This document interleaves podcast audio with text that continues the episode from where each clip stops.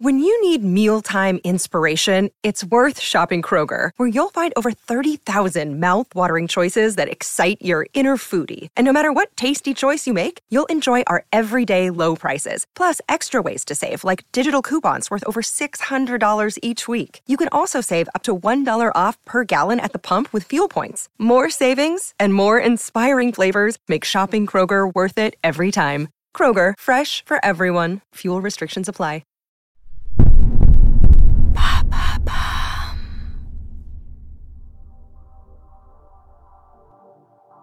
Salut, moi c'est Alice Vacher et dans l'empreinte, j'essaie de comprendre comment les marques s'engagent et agissent concrètement dans la transformation positive de notre société. Mon objectif est simple, décortiquer et mettre en lumière les initiatives sociales et environnementales des entreprises pour vous inspirer et vous éclairer sur ces sujets. Allez, c'est parti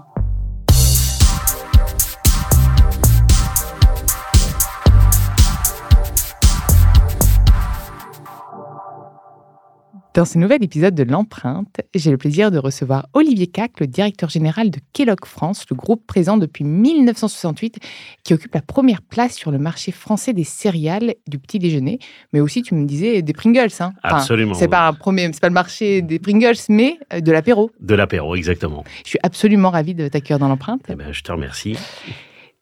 Grosse, grosse marque, gros sujet, beaucoup d'enjeux. Ah. Ici, on parle de développement durable, donc euh, comme tu le sais, on va, on va, on va en parler. C'est quoi les principaux enjeux euh, auxquels fait face euh, bah, le groupe, le groupe Kellogg's, en matière de développement durable? Alors, c'est une longue et vieille histoire pour l'entreprise qui a pas loin de 120 ans et qui en France est présente depuis 55 ans, comme tu viens de le dire. Et on s'inscrit depuis très longtemps dans une démarche qui est à la fois de nutrition, de qualité auprès des consommateurs, mais aussi de l'amont agricole. C'est quelque chose qu'on maîtrise depuis une cinquantaine d'années dans nos approvisionnements et dans la chaîne de production. Alors ça se traduit par une démarche qu'on appelle cultivons la simplicité en France, well-being en anglais, euh, pardonnez l'anglicisme, mais c'est toute la démarche qui vise non seulement à porter des aliments de qualité euh, autour de la table et de nourrir les populations, mais aussi d'avoir une démarche euh, sociale et environnementale qui tourne autour de la qualité des produits, l'amélioration continue des recettes et aussi un apport dans la société, et on en parlera sans doute mm. tout à l'heure, l'entreprise contribue également euh, à la vie de la société en France à travers des actions caritatives. Et j'imagine qu'en 120 ans, euh, la demande a évolué. Là, on voit que les consommateurs sont de plus en plus soucieux et de leur santé, mais aussi de l'impact environnemental des produits. Euh, comment la marque a dû s'adapter, j'imagine Est-ce que les recettes ont été changées, les produits C'est de l'amélioration continue. C'est-à-dire que chaque année en R&D, on développe des améliorations continues qui visent à réduire un certain nombre d'ingrédients, par exemple le, sel, le sucre, des apports supplémentaires en fibres, l'huile de palme, tous les produits euh, sont euh, avec une traçabilité de plus en plus forte sur les, on va dire, les 16 ingrédients majeurs que composent toutes les filières céréalières. On y rajoute des qualités environnementales. Par exemple, notre cacao est, est complètement certifié Rainforest. Donc, tout le cacao qui est travaillé chez Kellogg's Nova maintenant en Europe et travailler à travers des filières vertueuses. Et ça, c'est aussi un engagement de l'entreprise. Et en termes de, tu, me dis circuit court, c'est-à-dire que c'est ultra local, tu vas bosser avec les agriculteurs, par exemple en France, vous bossez avec des agriculteurs français? Alors, en partie. alors, la démarche, elle est faite autour des centres de production a priori et en priorité pour pouvoir poser des centres de production là où les ingrédients majeurs sont récoltés. On a une usine en Espagne où les productions sont tournées autour des produits à base de riz soufflé et le riz vient d'Espagne. Oui, le cacao, on ne peut pas le faire en France. Le cacao, on ne euh, peut pas le faire en France, donc évidemment, le mm. cacao est importé, et donc on s'engage sur une filière qui est vertueuse à travers le monde. Par exemple, la pomme de terre est produite en France et en Belgique, l'usine est à la frontière franco-belge. Mm. Euh, il y en a une autre euh, en Pologne, les pommes de terre viennent de Pologne. le blé que l'on achète vient essentiellement d'Angleterre, l'usine est à côté de Manchester pour du circuit court. Ça, c'est pour la, la, France. Et, mais est-ce que pour l'Europe Pour l'Europe, d'accord. Et donc pour, les autres, pour les pour les autres continents, ce sera euh, exactement. C'est-à-dire que on fait à quelques exceptions près, parce qu'on peut pas se fournir de tous les ingrédients en Europe, mais à quelques ingrédients près, on se fournit dans du circuit court pour éviter. Alors il y a bien évidemment une vérité aussi de production et de coûts, mais il y a aussi le privilégié des zones agricoles les plus proches de, de nos sites de production. Et j'imagine que pour le transport, pareil, vous essayez de, de réduire l'empreinte carbone. De toute façon, aujourd'hui, l'objectif, c'est de vous décarboner parce que. Absolument. Voilà, vous êtes le scope 3 de quelqu'un qui est le scope 2. Enfin, euh, d'un côté, c'est un cercle vertueux, on va dire. Mais, ce euh, cercle, euh, alors, ce cercle vertueux pour l'empreinte carbone, il passe aussi par la production d'énergie. Aujourd'hui, 95% de. Puis vu les coûts. Hmm. Alors, les coûts, mais alors, ça veut pas. Les coûts restent élevés parce que produire de l'énergie, ça, aujourd'hui, revient très cher. Mais aujourd'hui, nos usines en Europe produisent 95% de leur électricité de façon vertueuse, de l'éolien, ah, du solaire, du renouvelable, de la biomasse. Et l'objectif, c'est d'aller à 100% d'ici 5 ans. Ah, génial. Et même, le mieux serait même que vous puissiez euh, produire plus d'énergie, le stocker, le redistribuer autour. Ça serait génial. Ça serait bien que les entreprises puissent le faire, ça. Mais aujourd'hui, les capacités de stockage, comme tu le sais, sont ah bah, limitées. et euh, il y a, quand, quand, on dépasse nos, seuils, bien sûr, c'est remis dans les circuits euh, locaux, euh, que ça soit l'équivalent d'EDF, parce qu'on ne produit pas en France. Mais demain, si on a des capacités de stockage de l'énergie supérieures, bien évidemment, c'est ce qu'on fera. dans l'instant T, on essaye de réduire notre empreinte carbone en étant vertueux du point de vue énergétique. Mais pas simplement. Euh, il y a aussi un enjeu sur l'emballage qui est fondamental. Tiens, vous faites comment tiens, sur les emballages? Alors, sur l'emballage, on a une politique qui vise à aller vers du 100% recyclable. On n'y est pas complètement, on y est en partie. Ça, ça n'y est pas parce que à cause des ingrédients pour les conserver? Alors, il y a une partie technologique qui est euh, importante pour trouver le conditionnement et protéger les aliments. Et au fur et à mesure, on le fait. Par exemple, on est en train de passer tous les sachets à l'intérieur des paquets de céréales sous une forme entièrement recyclable, ce qui ah, n'était pas le cas auparavant. Trucs blancs, ouais. Des trucs blancs, voilà. Euh, blanc, blanc grisâtre, euh, chelou. L'idée, l'idée, c'est de passer en 100% recyclable. Ça y est, on a le produit et on est en train de passer nos chaînes sur, cette, euh, sur cet élément-là.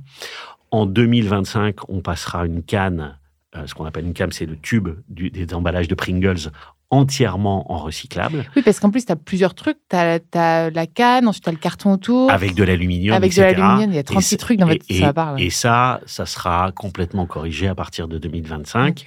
C'est un investissement, il faut le savoir aussi, considérable. Bah, surtout que, tu me disais que c'était quand même... Euh, un énorme produit pour vous, donc c'est toutes vos chaînes à revoir. C'est toutes les chaînes qui sont à revoir, mais aussi le coût même de l'emballage. Un emballage entièrement recyclable, ça coûte 50% plus cher qu'un qu'un emballage classique. Et ça va être répercuté sur le prix du produit ou pas? Ah bah évidemment. D'accord. Non, mais c'est important de le savoir aussi. Non, non, mais euh, toute avancée technologique, qu'elle soit sur de la recette, que ce soit sur du conditionnement, que ce soit sur euh, des avancées d'innovation de goût, n'est pas gratuite. Hmm. Et à un moment donné, elle doit peu ou prou se répercuter auprès du, consommateur et il faut qu'il l'entende. C'est-à-dire que on demande aux entreprises d'être de plus en plus vertueuses, d'investir de plus en plus d'argent dans des recettes, dans des changements technologiques, dans euh, de la production d'énergie verte.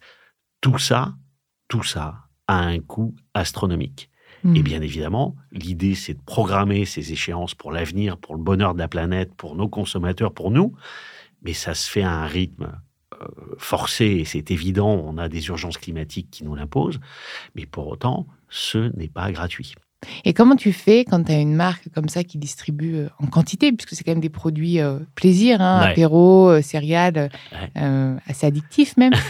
comment tu fais pour encourager la consommation raisonnée, raisonnable? Alors tu me parlais de réduire le sel, le sucre, mais ça reste addictif hein, pour, pour être consommatrice. On a tendance à pas pouvoir s'arrêter. Comment est-ce que, mis à part sensibiliser, en parler, bah, comment est-ce que vous faites Alors, il y a une partie éducative aussi il y a une partie éducative et on a des programmes de nutrition. Par exemple, en France, euh, on essaye de proposer à des enfants défavorisés quelque chose comme 100 000 petits déjeuners par an euh, à travers une association qui s'appelle Andes. Euh, ce sont des épiceries solidaires avec qui on travaille et on produit des ateliers d'éducation au petit déjeuner. D'abord, on offre à des enfants qui n'ont pas forcément l'occasion d'avoir un petit déjeuner le matin, l'occasion d'avoir un petit déjeuner, mais c'est aussi l'occasion d'éduquer sur la façon de consommer, sur les quantités à, absorber, parce que bien évidemment, que ça soit pour quelqu'un qui a un petit déjeuner à travers de la boulangerie et qui va absorber trois pains au chocolat, si vous absorbez un, ce qui est une bombe calorique, hein, bah c'est exactement la même chose. Si les quantités sont pas maîtrisées et si les apports nutritionnels ne sont pas connus, bien évidemment, il y a des excès et tout passe par l'éducation. Oui, puis en plus, on le voit au, dos des paquets, quand il y a l'espèce de 30 grammes, on se rend pas compte, nous, 30 grammes, ça ressemble à rien dans, mmh. notre, euh, dans, notre, dans notre bol. À chaque fois, on se dit, ben non, on en met triple, donc c'est un petit peu, un peu compliqué. Euh, et euh, donc, on, tu, tu, me parlais aussi de, de vos engagements en matière bah, sociale, enfin, sur peut-être vos, vos, employés, mais aussi sur bah, les consommateurs.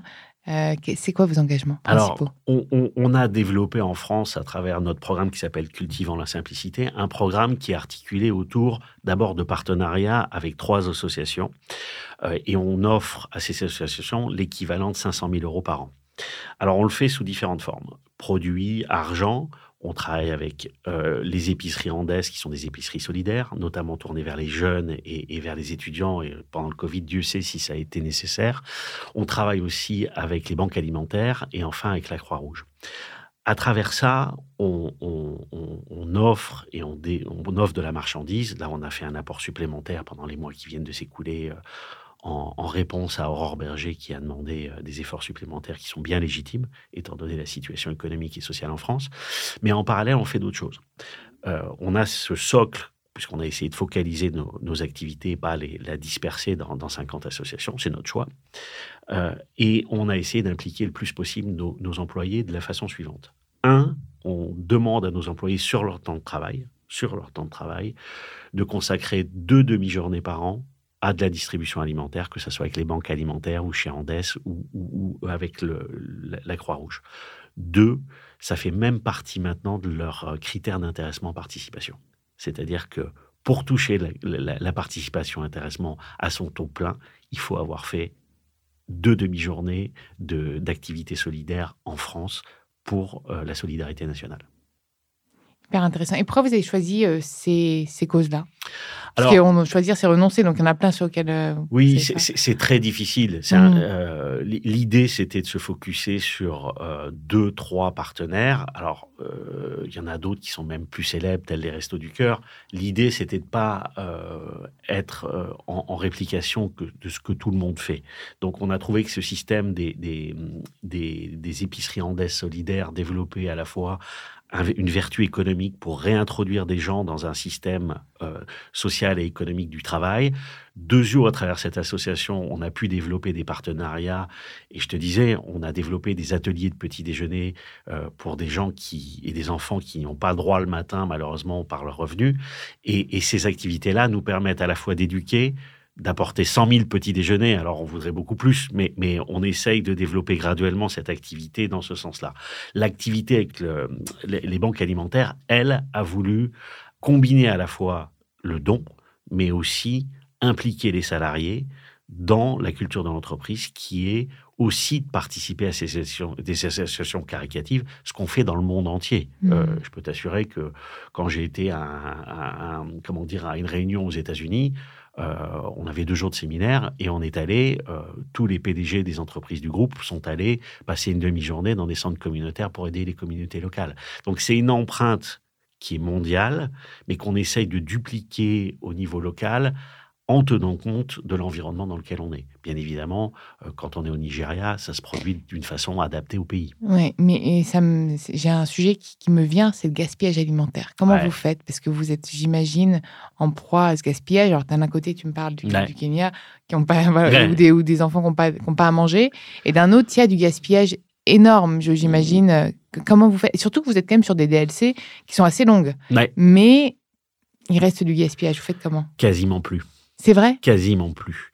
C'est-à-dire que. quasiment plus. Euh, il y a toujours une petite partie de destruction de matière, mais qui, est de, qui a été réduite, par exemple, en trois ans, on l'a divisé par 20.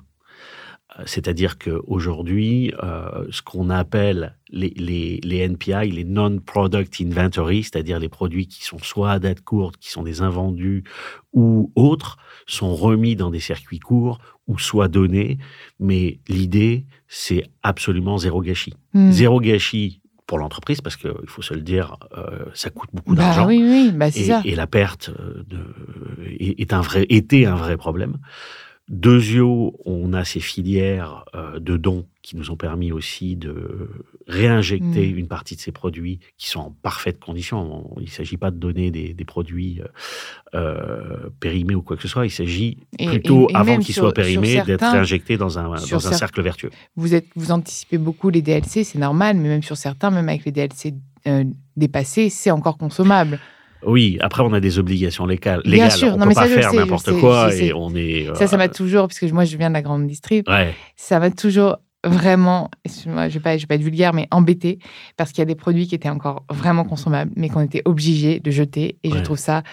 Bref, mais sur le gaspillage alimentaire, moi, c'est un sujet, c'est vraiment le sujet qui m'a fait tomber dans la, dans la RSE, Hmm. donc, euh, donc euh, moi, ça me, tu vois, ça me parle. je comprends. Alors, Ah, sur le frais, c'est très compliqué parce que très- Et puis, en plus, ça peut être dangereux. il y a des enjeux bactériologiques très forts. C'est ça, c'est vrai. Sur des vrai. produits secs, on a moins cette. C'est euh, juste un peu mou et pas terrible. quoi. Il faut faire attention. Il faut faire attention. On ne Oui, sait jamais du point de des vue bactériologique des, Mm. des ingrédients. Il peut y avoir des, des choses euh, qu'il faut qu'il faut absolument contrôler et la traçabilité est absolument fondamentale.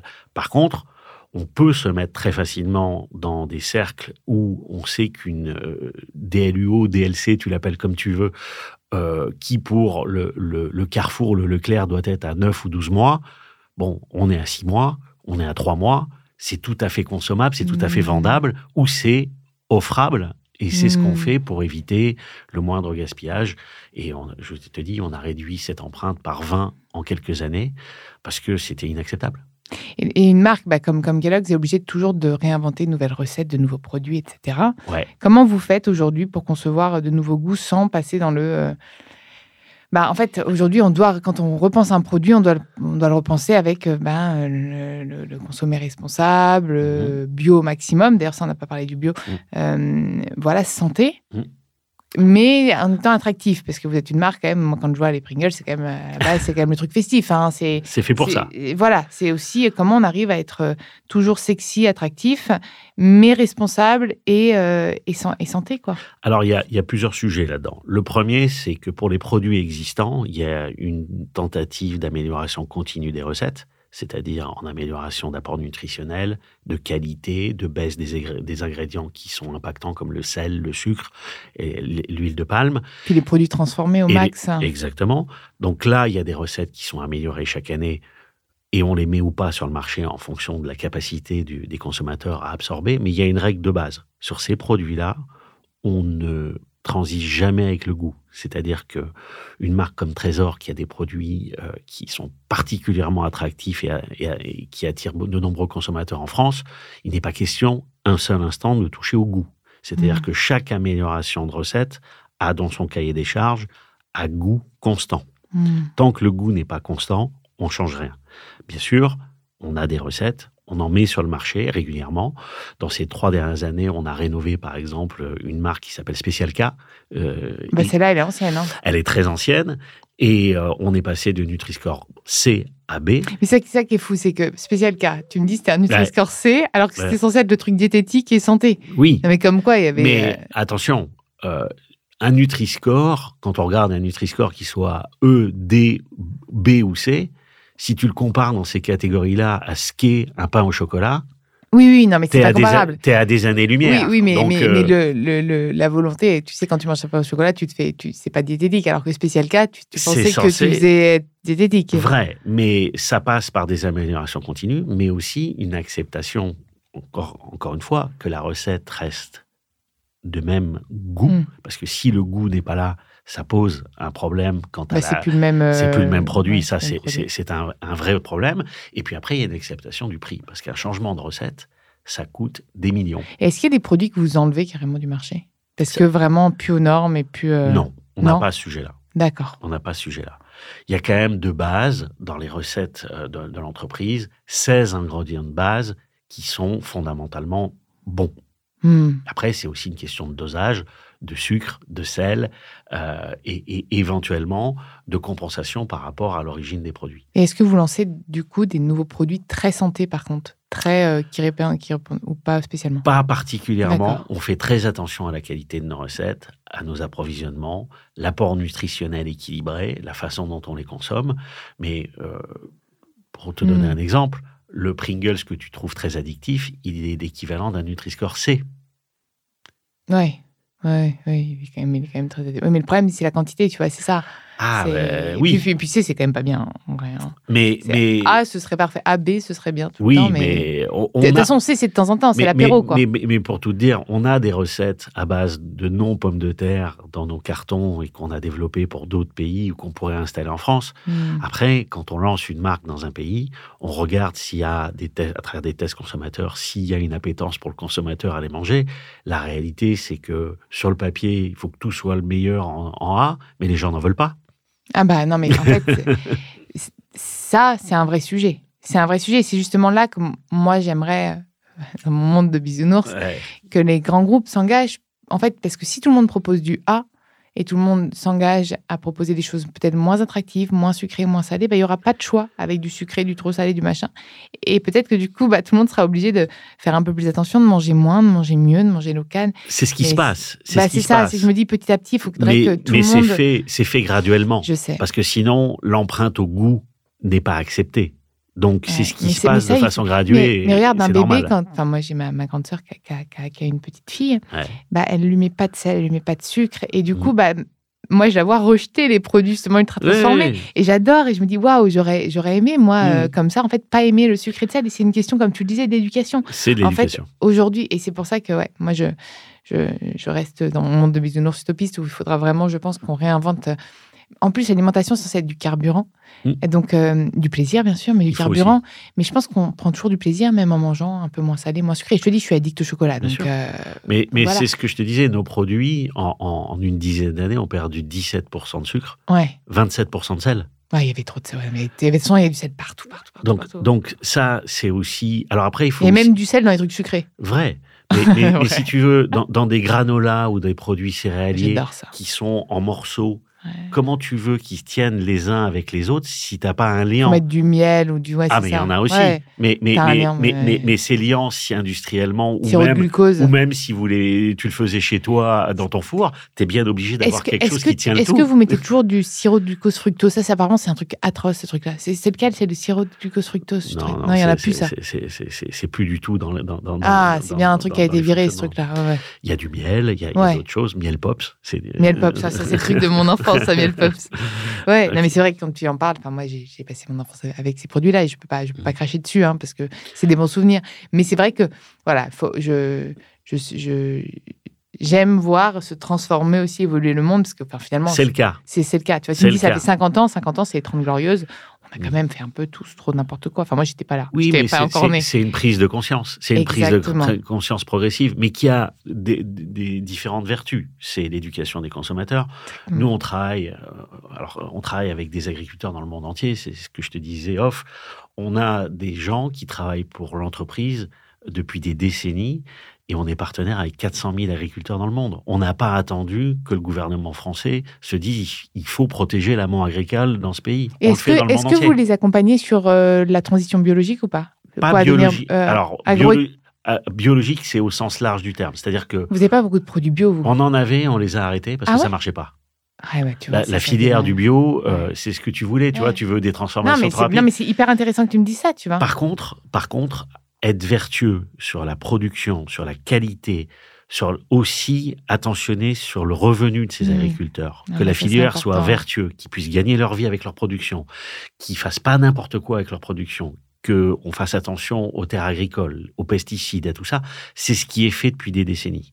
Et, et ça, ça, ça, ça a un changement majeur dans, dans le- dans l'environnement récent, dans la décade qui vient de se, se passer. Pour nous, c'est quelque chose de très ancien. Euh, c'est comme je te disais, sur des usines où on produit euh, de façon responsable 95% de notre énergie, on n'a pas fait ça en deux ans. C'est des décennies d'études, d'investissement pour arriver à ça. Et c'est normal. C'est normal parce qu'on y voit des vertus économiques, mais on y voit aussi des vertus quand on voit le climat changer et l'entreprise est complètement dans, dans, dans, dans cette activité-là. On est les champions du végétal. On va faire attention au végétal, c'est évident. Ben écoute, merci Olivier. Merci, euh, merci, d'être venu dans l'empreinte. J'ai appris, j'ai appris beaucoup de choses. Et puis, bah, continue, continue à investir. Vous avez, vous avez des, des sous. Continuez à investir pour du, pour du plus durable et plus responsable. Et, euh, et, merci à vous, merci à vous d'avoir écouté cet épisode. Vous pouvez retrouver tous les épisodes sur toutes les plateformes de podcast. N'hésitez pas à liker, partager et commenter le podcast. Et proposez-moi des profils aussi inspirants. Je me ferai un plaisir de les avoir dans l'empreinte. Merci. Vous pouvez retrouver l'ensemble des épisodes sur toutes les plateformes de podcast. N'hésitez pas à liker, partager, mais aussi commenter le podcast. Un grand merci pour tous vos retours d'ailleurs. Nous les lisons avec intérêt et ils nous sont très utiles pour continuer à nous améliorer. À très vite dans l'empreinte.